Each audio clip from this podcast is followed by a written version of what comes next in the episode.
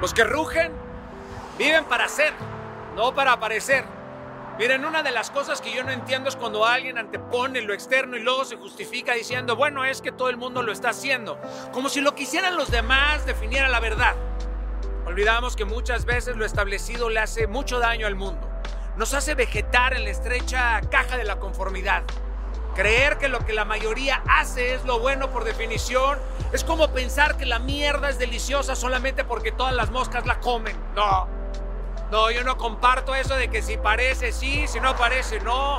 Oigan, mi madre no parece un superhéroe y te aseguro que lo es para mí. Es más, pensemos en Jesús.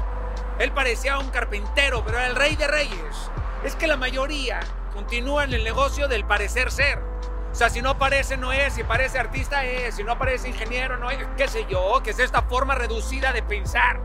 De verdad, solamente hay dos formatos de análisis crítico.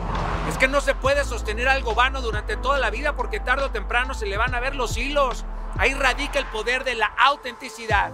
Hay quien se limita a seguir una tendencia, hay otros que las crean y estos últimos son los inquebrantables. Yo creo en la revolución individual de la mente del alma, del espíritu. Para mí esas son las más grandes herramientas de la especie humana. La creatividad, la innovación. Esa es la mayor evidencia de que el ser humano es algo extraordinario. Son tus diminutas expectativas lo que acortan las alas de tus pensamientos, lo que te encierra en una jaula de dos por dos. Estas ideas redondas que no caben en mentes cuadradas, todo eso que te avergüenza de ti puede ser un regalo al mundo. Pon en pausa tu pena y haz que tu rareza valga la pena. Capisci con eso. Deja de parecer y comienza a ser todo lo raro que eres. Ve, incomoda al mundo con eso. ¡Ruge!